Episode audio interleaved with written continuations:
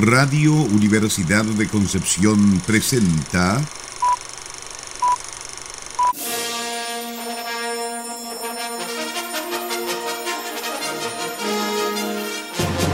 De película.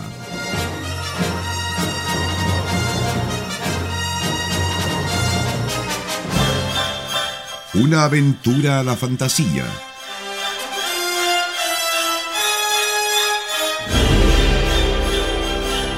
un paseo por las imágenes que guardan tu memoria.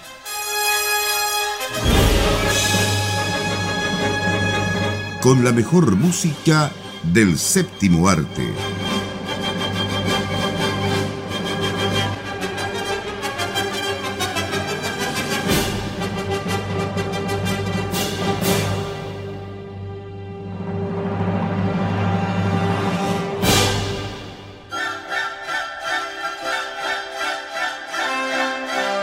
Muy bienvenidas y bienvenidos a un nuevo capítulo de su programa de todos los sábados con la mejor música de película de todos los tiempos, junto a mis queridos compañeros y amigos Sara Salazar y Nicolás Masquearán.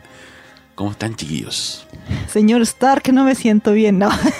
ya estamos a mitad de mes, como que... oh. Queremos vacaciones. Pero bien.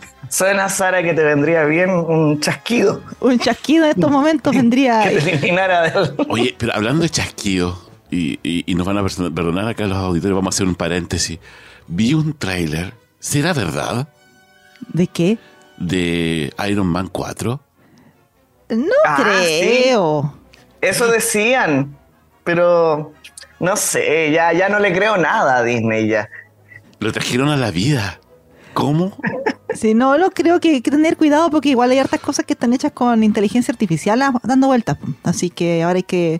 Y el mismo Robert Downey Jr. dijo como que ya Iron Man está más que superado. O sea, él está en otras ligas. En está otras ganando ligas. globos de oro por su actuación en Oppenheimer. ¿Para Oppenheimer, qué? sí, eso es verdad. Cierto, No, cierto, pero, pero por sí. otro lado, eh, hay- acá hay dos principios básicos. O sea, bueno, un principio básico y otro detalle.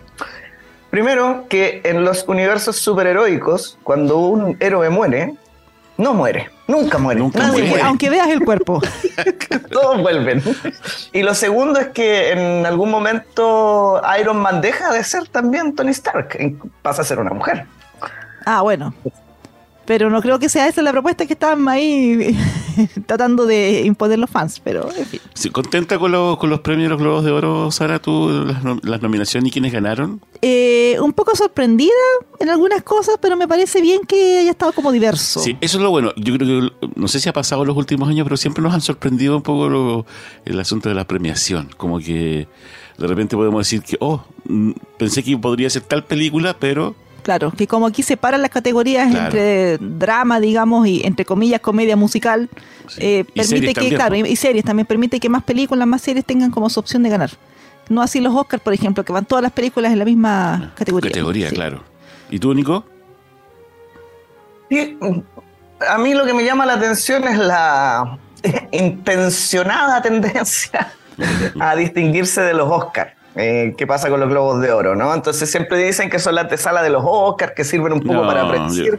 Para mí esa predicción va justamente en mirar qué es lo que no Justamente, se eligió en los sí. globos de oro. Porque a menos que sean, no sé, o actuaciones o guiones o lo que sea, que realmente no haya por dónde cuestionar, eh, lo más probable es que el premio se le entregue a alguien muy diferente que los Oscars. Sí. Y, pero sí, acá lo que me gusta es eso de, de la diversidad de, de premios, ¿cierto? Eh, que uno no solamente está viendo lo que ocurre en el cine, sino también lo que ocurre en la televisión, que, que es súper importante y que, que te abre otro mundo. Eh, y bueno, ¿a quién tuvimos en este caso? A Göransson, ¿no? Con, Sí. con Sí. Oppenheimer, con- Sí, bueno, él podría ser un candidato al Oscar también, pero vamos a ver qué pasa.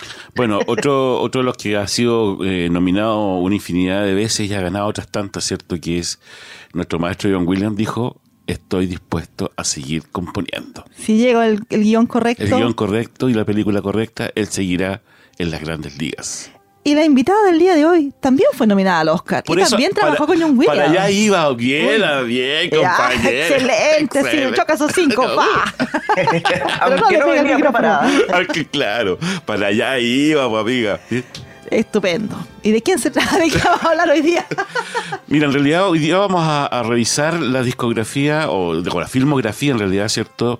De una eh, compositora eh, que al igual que otra grande también de la música electrónica, que eh, Wendy Carlos o Walter Carlos, ¿cierto? Como quieras llamar, eh, también, ¿cierto? en algún momento fue Walter, tenía su nombre acá, Walter Scott, ¿cierto? Sí. Y después llegó a llamarse Angela Morley. Así es. Y de ella vamos, de ella vamos a hablar. Una compositora nacida el año 1924, o sea, estamos hablando de que trabajó, hizo su carrera en los años 40, en adelante, eh, que de hecho fue la primera persona transgénero en ser nominada a los premios de la Academia. En esos años, haber hecho la transición para ser una mujer trans fue súper complicado, de hecho ella misma se sentía como que no iba a ser aceptada, pero afortunadamente eh, en su medio eh, sí la aceptaron, porque era una excelente compositora, una tremenda arreglista y llegó a trabajar con John Williams en alguna de sus bandas sonoras más icónicas y ella misma también en sus propias bandas sonoras, siendo nominada a los Oscars, como ya mencioné, ganó premios Emmy, porque era también directora de orquesta, o sea, se paseó por todo. Y una niña que comenzó siendo prácticamente autodidacta, eh, entre comillas, tuvo la fortuna de que cuando tenía como 15 años, eh, a muchos músicos los estaban reclutando para la Segunda Guerra Mundial. Y como ella sabía leer eh, música así casi de inmediato, como que varias bandas la estaban reclutando, porque era jovencito, no, nunca jamás le iban a, llamar a la guerra. Así que desarrolló su carrera en forma bastante particular, hizo esta transición del año 72 y de ahí en adelante ya fue imparable. Así es. Tremenda compositora. Así es me llama mucho la atención ese, ese proceso justamente porque eh, ella es alguien que puede hacer su transición a, una edad bastante avanzada, ¿no? Sí. Tampoco era fácil en esos tiempos. Eh, y sin embargo, lo único que encontró contra lo que uno podría pensar, ¿cierto?, frente a este tipo de situaciones fue comprensión del medio, quizás no de todo el mundo, pero siempre tuvo ese núcleo que la valoró por su trabajo. De hecho, eh, en esos años trabajó muy de la mano con, John Williams, por ejemplo. Eh, Herbert Spencer también, que era como de ese círculo de amigos, fue alguien que le dio mucho apoyo. Entonces, eso permitió, digamos, que eh, ella pudiera vivir su proceso de manera más o menos tranquila. Siempre se, se, pinta la parte bonita, ¿no? Pero cuando estamos hablando de alguien que a los cuarenta y tantos años decía hacer su transición, yo me imagino todo lo que tiene que haber pasado durante esas cuatro décadas previas. Y lo que tenemos en el fondo, y lo importante, es que ha sido pero ampliamente reconocida como una tremenda arregladora y compositora.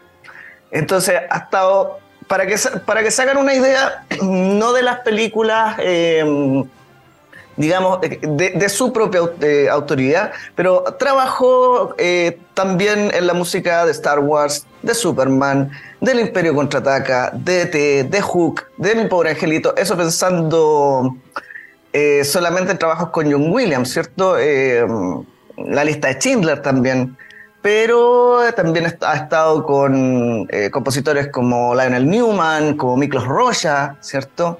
Eh, ha sido nominada a, premios Emmy, es decir, alguien ampliamente reconocida en el medio y que por alguna razón, como dijimos al empezar este ciclo, ¿cierto? Están estos compositores y compositoras que encontramos pocas oportunidades de traer al programa, así que ahora es el momento. Ahora es el momento, claro, de, de tener esta especial, digamos, con nuestra, con nuestra compositora. En la televisión también, eh, en programas o shows, como también se, en, series. en series, como Dinastía, por ejemplo, que obviamente la rompió en su momento en la televisión, y Dallas. Dallas. También Wonder Woman. Wonder Woman, claro. Y son, digamos, eh, de repente uno, cuando, cuando ve ahora estas esta series, trata de buscar quién fue el que hace la música, qué sé yo, y es medio difícil de repente eh, conocer y como dice Nicolás también, reconocer en el ambiente musical a, a, este, a, ella como compositora. Primera vez que, que, que, la veíamos, ¿cierto? Y empezamos a investigar un poco sobre, sobre su vida y sobre su trabajo y nos encontramos que realmente obviamente tenía que estar en el programa.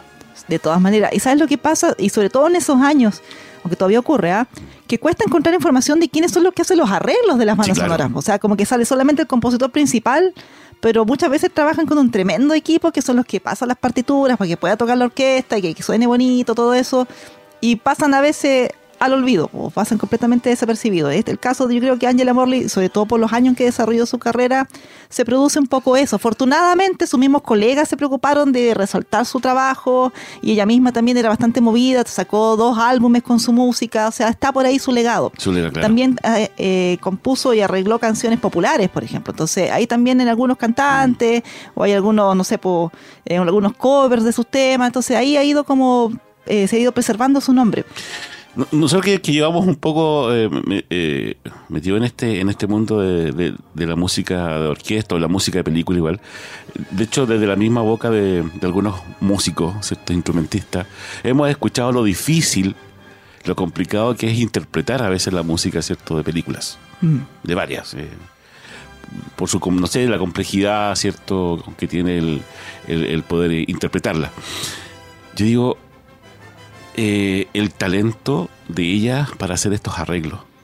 Porque me imagino que la mano es de ella. Pues digamos, ella está detrás de, toda esta dificultad para que realmente se diga, oye, la música de películas también tiene cierto su, su dificultad al momento de interpretar y que no sea como cualquier partitura. Claro. Y brevemente, antes que Nicolás después nos lleve a, la pausa y a la presentación de la música, ella incluso le pidieron el año 2001 que hiciera un medley para los Oscars, con las cinco bandas sonoras que estaban nominadas ese año. Eh, aquellos tiempos en que la ceremonia de los Oscars era como más producida y como que mostraba más de las películas que estaban siendo nominadas, a ella le pidieron que hiciera precisamente el arreglo, para mezclar estas cinco bandas sonoras y presentarlas en el escenario de una forma como más, más interesante. Y de arreglista era de lo que más se eh, lo que más, en lo que más destacó, ¿ah? pero hay que ir a su música y como ya decíamos, eh, mucha televisión sobre todo, mucha televisión con series tan emblemáticas como Dallas, Dinastía, ¿cierto? Y también algunas películas que vamos a, a comentar por ahí, una que a mí me gusta particularmente, pero por lo pronto simplemente los invito a escuchar esta primera selección de música de Angela Morley que presentamos aquí en De Película en Radio Universidad de Concepción.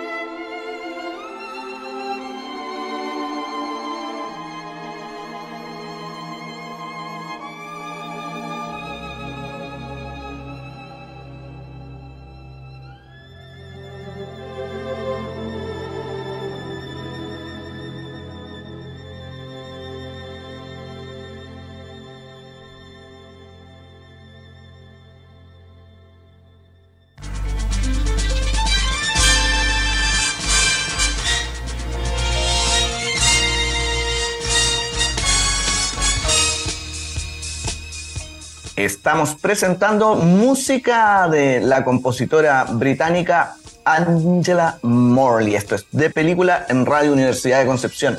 Y antes de irme, eh, destacaba que donde más se le reconocía a ella era en el, en el arreglo. Y eso, chicos, me hacía pensar, pucha, que se echa de menos ese Oscar. Porque antes había un Oscar a la mejor banda sonora, ¿cierto? A la mejor, el, el Oscar a la mejor canción, probablemente el Oscar más raro de todos, ¿ah? Eh, también, acuérdate que fue, más, fue mucho después. Sí, no, pero el, Oscar a la orquestación. Ah, perfecto. Ese se perdió y ese era el que, que en el fondo es el arreglo, ¿no? El arreglo orquestal. Y ese es el que ella, eh, eh, al que ella estuvo nominada en dos ocasiones, justamente por la historia de la Cenicienta 78 y antes de eso por la versión clásica de, del Principito, ¿no? Del año 75. Pero nunca por una banda sonora en sí que de hecho son súper poquitas, pero ahí yo destaco porque es una de esas películas que a mí me gustan, de esas películas que después Sara me dice, con razón quedaste así si veías esto cuando niño. Eh, la versión animada de Watership Down. Ah, la de los conejitos. La de los conejitos tiernos, sí. Para toda la familia. bueno, claro, hace poco salió una versión como una miniserie en Netflix, como cuatro capítulos, seis capítulos, no recuerdo. Eh, que por ahí tenían la voz de este. Ay, se me fue el nombre del actor, el, de Split, James McAvoy, ya en el protagónico. Pero no, no le llega ni a los talones. Es que la, la versión de los 70 es realmente oscura, muy oscura. Y, y la banda sonora de Molny tiene ese carácter, esa fuerza, digamos, que, que ayuda a tensionar todavía más la atmósfera. Y ahí uno puede ver, digamos, el peso de lo que ella hace como compositora, digamos, integralmente y no solo como la que hace el arreglo. No solo con, con eh, compositores de bandas sonoras tuvo, eh, digamos, vinculación también como cantantes eh, muy conocidas como Charlie Basie, por ejemplo, donde realmente trabajó con muchas canciones y en varias canciones en el Festival Eurovisión Sí, por eso decía yo que tenía también toda esa beta de la, de la música popular. Claro. Entonces, como ocurre, como suele ocurrir con bastantes compositores, incluso en su momento lo comentábamos con Juan Gabriel, que después uno empieza a descubrir las canciones que habían pasado por su mano. Y uno escucha la canción, pero no se entera muchas veces de quién es el compositor que está detrás. Y también el caso de lo que ocurrió con Angela Morley. Y viendo el tema de sus bandas sonoras, estaba revisando el otro día El Principito, porque es una versión live action que es que es como la más icónica, creo yo, porque del principito, un chiquitito, salen Jim Wilder, salen varios actores famosos. Y es bien interesante porque esta versión es como con musical, con canciones, es bien interesante, bueno, es bien bastante, como se diría, como representativa de la época. De ahí en adelante no sé si han salido alguna otra versión tan icónica del Principito, creo que quizás la, la animada que salió hace unos, como unos 10 años atrás, una cosa así, pero no, no hay... No. En su momento esta fue como el clásico que también en esa época estaba de moda el tema de los musicales, también salió después, no sé, pues, estaba el tema de Jesucristo Superestrella, donde también estuvo Angela Morley, ahí haciendo uno que otro arreglo. Uno que otro arreglo, ¿no? Eh, creo que del Principito no. Alguna versión, a lo mejor francesa, que no conocemos, puede ser, sí. pero por lo menos como la que dices tú, esa es la, versión que, que todos, que todos a lo mejor nos acordamos. Es la que generalmente se reconoce. es, es, un libro muy difícil de llevar Me imagino, claro. pantalla. Eh, por muy simple que parezca, ¿no? Pero es que como tanta capa de contenido y tanta posibilidad de interpretarlo, que incluso esta, esta versión nueva que mencionaba Sara eh, es una reinterpretación, o sea, tiene el cuento como base, pero finalmente para contarte otra historia. Claro. Em, ¿Qué les iba a decir yo? Ah, entre las curiosidades aquí que, que encontré, eh, el año 1960 para una película que, bueno, está con muchas de las listas de las mejores películas de terror de la historia, a pesar de que más que terror es como un thriller, un suspenso. Eh, en Pepping Tom, del año 60, nada menos que haciendo un solo de batería. aparece acreditada Angela Morley. Sí, incluso en su, en, su, en su época, digamos, de transición, ella siguió estudiando, así no paraba. No paraba, así desde chiquitita aprendiendo distintos instrumentos de viento, de cuerdas, claro. Y música de cámara. Claro, entonces ahí... Claro, es que de hecho da risa porque si uno ya le agarra la, la biografía base ahí en Wikipedia, y siempre te ponen, cuando hay compositores o directores, siempre tienen un instrumento de base, ¿no? Mm, y en el caso de ella aparece saxofón. Pero si uno lee la biografía, partió tocando violín, acordeón, no, después tiene este solo de baterías. Era, la hacía toda. De hecho, contaba, porque por ahí anda dando vueltas su página oficial y ahí como que hace comentarios, po. o hacía, porque lamentablemente ya falleció el año 2009. Y contaba que, claro, que cuando ella estaba practicando violín, tenía un abuelo que era como súper bueno para hacer bromas, qué sé yo, pero que le cargaba el violín. Entonces, una vez le puso mantequilla en sus cuerdas para que no tocara más. Y fue como, bueno, hasta ahí nomás llegó mi carrera como violinista. y ahí buscó otro instrumento nomás, pues no, no, se quedaba de brazos cruzados. Pero fue bastante interesante su, su vida. Y bueno, llegó a ser directora de la orquesta de la BBC Radio. O sea, estamos hablando de una, o sea, estamos hablando de una tremenda carrera como compositora y por eso es tan relevante también traerla en este especial porque nosotros, nuestra generación, no la conocíamos tan bien o no la conocíamos derechamente y son nombres que fueron marcando de alguna manera la, historia del cine. O sea, por ejemplo, lo mismo que hablábamos del Principito, o todas estas tremendas bandas sonoras que hizo con John Williams. Y a mí me comentaba que uno de los arreglos que ella hizo para Star Wars es nada menos que la parte cuando Luke dispara contra la estrella de la muerte y explota. Todo ese arreglo lo hizo ella. Entonces son bandas sonoras que nos van acompañando constantemente y uno no sabe de la gente que está detrás. Entonces ahora cuando ustedes vean de nuevo la película o escuchen la banda sonora, justo el momento en que Luke dispara los torpedos y entran ahí al ducto, toda esa parte la compuso cuando Obi-Wan Kenobi le dice usa la fuerza Luke, todo eso lo, lo arregló Angela Morley. Nada, nada es casi para datos freak, pero no es dato freak, porque es necesario saberlo. Es necesario saberlo, porque ya lo escucharemos y la veremos con otros ojos y otros Así Es. Y así quizás cuántos otros nombres que, es bueno traer a, la luz. Bueno, tras el éxito de Watership eh, Down, vivió durante un tiempo en Brentwood, Los Ángeles, California. Y ahí se empezó a dedicar a, principios de los 80, ¿cierto? Fines, fines de los 70, principios de los 80, ¿cierto? Junto a la Warner Brothers. Sí. Y y ahí empezó siempre eh, a, trabajar en serie de televisión como Dinastía, Dallas, Cagney Lacey. O sea. Tremenda serie. Ah, eh, bueno, La Mujer Maravilla, como decía Sara en su momento, y Falcon Crest. O sea, Falcon Crest. títulos que hasta el día de hoy tú los nombras y la gente se acuerda. Yo creo que para la generación de nosotros tal vez se acuerda, o sea, para mí eran cosas que todavía pasaban en, la tele cuando era chico y por supuesto reconozco los nombres y muchas veces la música, pero para las generaciones más jóvenes que sepan que eran las grandes series de televisión, eran las telenovelas, digamos, claro, pues que se esperaban eh, a fines de los 70 o durante los 80, principalmente durante los 80 acá en Chile, porque siempre llegaban con un poquito de rezago. Sí, claro. Yo me acuerdo, de Kanye Lacey la daban en la noche y, series como Dinastía y Dallas que duraron cuántas temporadas, o sea, y, sobre todo el público estadounidense, pero pegado a la televisión viendo, no, y quién, no sé por quién mató a tal persona o quién hizo esto. Con las icónicas peleas entre. de Tronos de la época. Bueno, Juego de Tronos, pero por 10. Sí, las medias peleas y se agarraban, pero. Era, era heavy. Buenos tiempos. Buenos tiempos. Las pelucas volaban. pelucas. El gel ahí. El gel, claro. y las hombreras. Oye, pero, pero volvemos, digamos, también a, contarles a nuestros auditores que no solamente en la Warner Brothers trabajó ella en los departamentos de musical, Paramount Pictures, Metro Golden Mayer, Universal, 20th Century Fox. O sea. Se la peleaban. Se la peleaban. Es que bueno, eso es lo que pasa cuando eres un tremendo compositor, arreglista, que y fácil también de, o sea, de trabajar, porque también mucha gente la recuerda que era súper simpática, que era muy afable. Eh, bueno, quizás por eso también la apoyaban tanto, porque todo este tema de la transición y lo que vino después, porque era una persona bastante querida en el medio y, y por eso la llaman, o sea, por eso uno tiene que tratar de, de ir por la vida, uno nunca sabe. Uno nunca sabe. como, como siempre he dicho, el, el mundo redondito. Claro, y siempre da vuelta. Y siempre da vuelta. Vamos a escuchar musiquita. Vamos. Estamos revisando la creación de Angela Morley, esta tremenda compositora británica de cine y televisión que estamos reivindicando en nuestro ciclo de verano. Esto es de película en Radio Universidad de Concepción. Vamos a la música.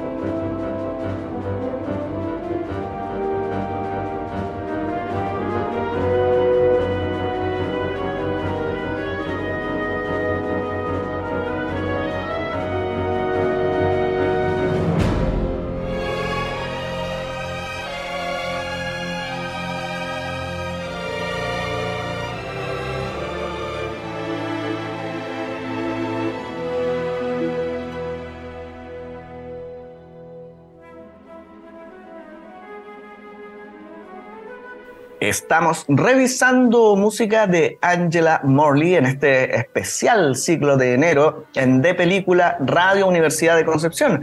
Recuerde, estamos en el 95.1 FM en www.radiodec.cl, en nuestra señal online, también página web donde puede encontrar los podcasts de este y todos nuestros programas y enterarse de las últimas novedades del equipo de prensa. Estamos también en redes sociales como Radio Universidad de Concepción y como de película a través de Facebook, Twitter e Instagram. Y por supuesto, de película también en varias plataformas de streaming, incluida Podbean, Apple Podcast, eh, se me fue, Spotify, eso. La principal fuente de auditores. Tantas peleas con Spotify que ya se me olvida el nombre. Eh, y por supuesto la página de Radio Universidad de Concepción. Hoy les cuento un dato A ver, dale. A ver. Re- recién lo mencioné, eh, y esto lo hemos dicho en otros programas, pero seguramente no todo el mundo lo ha escuchado, y es interesante saber. Recién hablábamos de su trabajo con John Williams, ¿cierto? Sobre todo en esta época de fines de los 70, principios de los 80, películas tan importantes como la saga de Star Wars, que sé yo, Superman, E.T., que es reconocida también como la mejor época de John Williams, y donde buena parte del trabajo de John Williams tenía su efecto gracias a los arreglos. Y ella, trabajando en ese ámbito, junto con otro músico que yo recién mencioné, que fue uno de los que siempre la apoyó, eh, Herbert Spencer, Spencer. Mm. músico chileno. Sí, de que- es que él también estaba dentro de los, del equipo de, de arreglistas de, de John Williams Sí, en su época pero, de oro. pero a lo que voy Sí. es que casi nadie sabe No, que él es chileno. Con Sí. ese nombre, Herbert Spencer, ¿quién se lo va a imaginar? Pero él nació acá en Santiago, hijo de un comerciante británico. Su familia ya se había venido, su abuelo creo que se casó con una uruguaya, después su padre se vino a Chile, se casó con una chilena, él nace en Santiago y termina trabajando eh, en California, ¿cierto?, para los grandes estudios de cine. Y es probablemente, eh, uno siempre dice, ¿no? Es el, arre- es el arreglista de John Williams, es el arreglista que le da el sonido a John Williams en su mejor época. Pero lo que estamos diciendo ahora, Angela Morley también. También, sí. Y también decimos, hay un chileno en todas partes. Siempre hay un chileno en todas partes. Sí, pero interesante en realidad el comentario. O sea, Angela Morley también.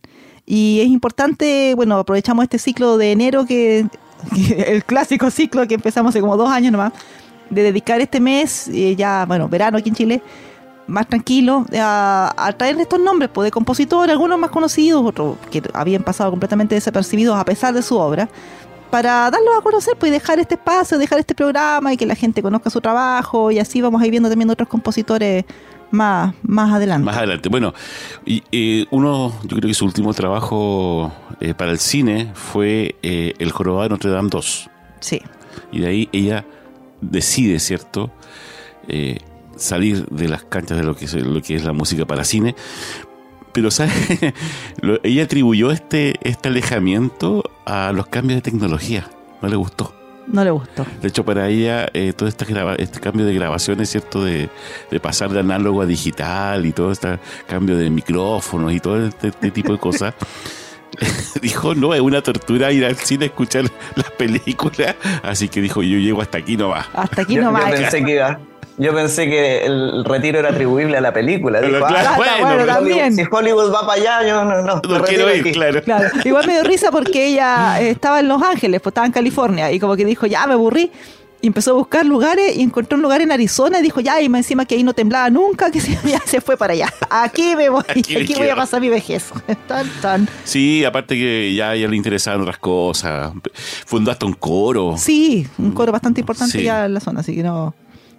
Ya se dedicó a, a, a sí misma. A sí misma nomás, claro. Ya hizo todo Claro, bueno, y, y dicho sea de paso, eh, falleció el año 2009 con 84 años de edad, eh, justo muy cerquita de estas fechas, ¿ah?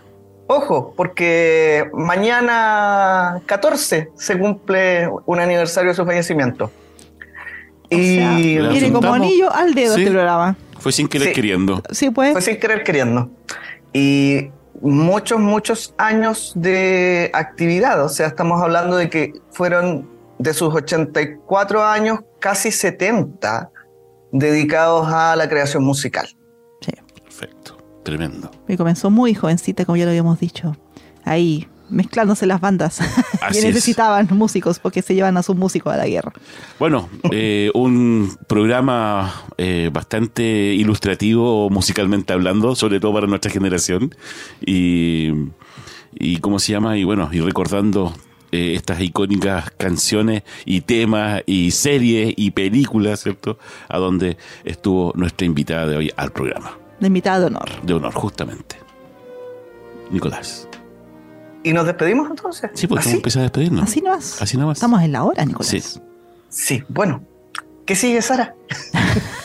Échenme la La pelota a mí pregunta, la, nomás. la pregunta, la pregunta del final siempre de, Estamos pasando la ese pelota es el momento en que le tiramos la pelota a Sara. a Sara, claro. Como, Sara, dan- dan- ¿cómo cerramos esto? Y ahí, y ahí Sara nos dice, Sigue más programación de Radio Universidad de Concepción. Pero Es- estamos en modo verano, así Ah, que a las sí. 21 horas tenemos una selección con lo mejor, discutible, ¿eh? lo mejor de, de Crónica Nacional con Nicolás Masquiarán. Y mañana, domingo, 19 Ah, horas, seguimos sí. con sonidos raros. Así de esos que es. no le gustaban a Angela Morley. sí, pues no le gustaban.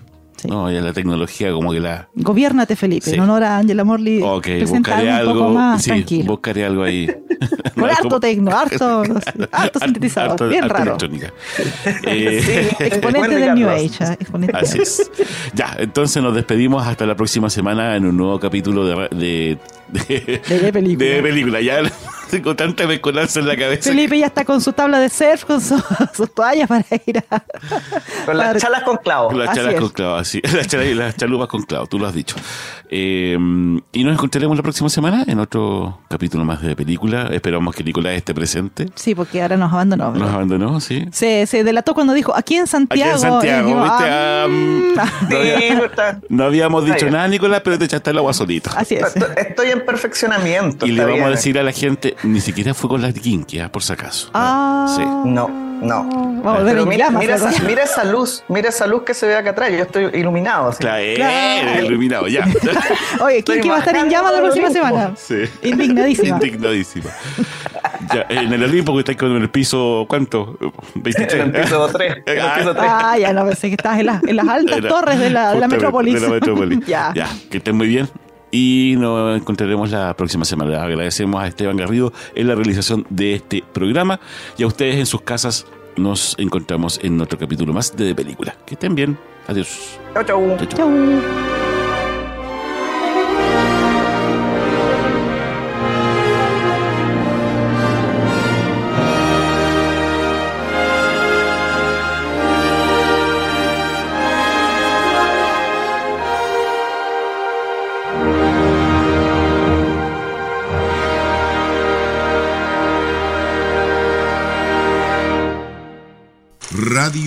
Universidad de Concepción presentó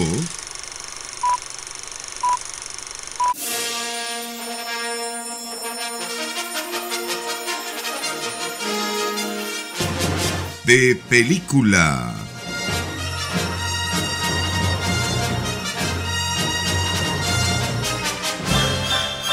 Una aventura a la fantasía.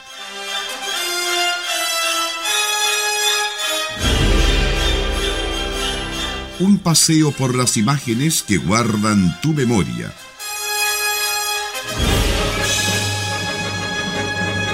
Con la mejor música del séptimo arte.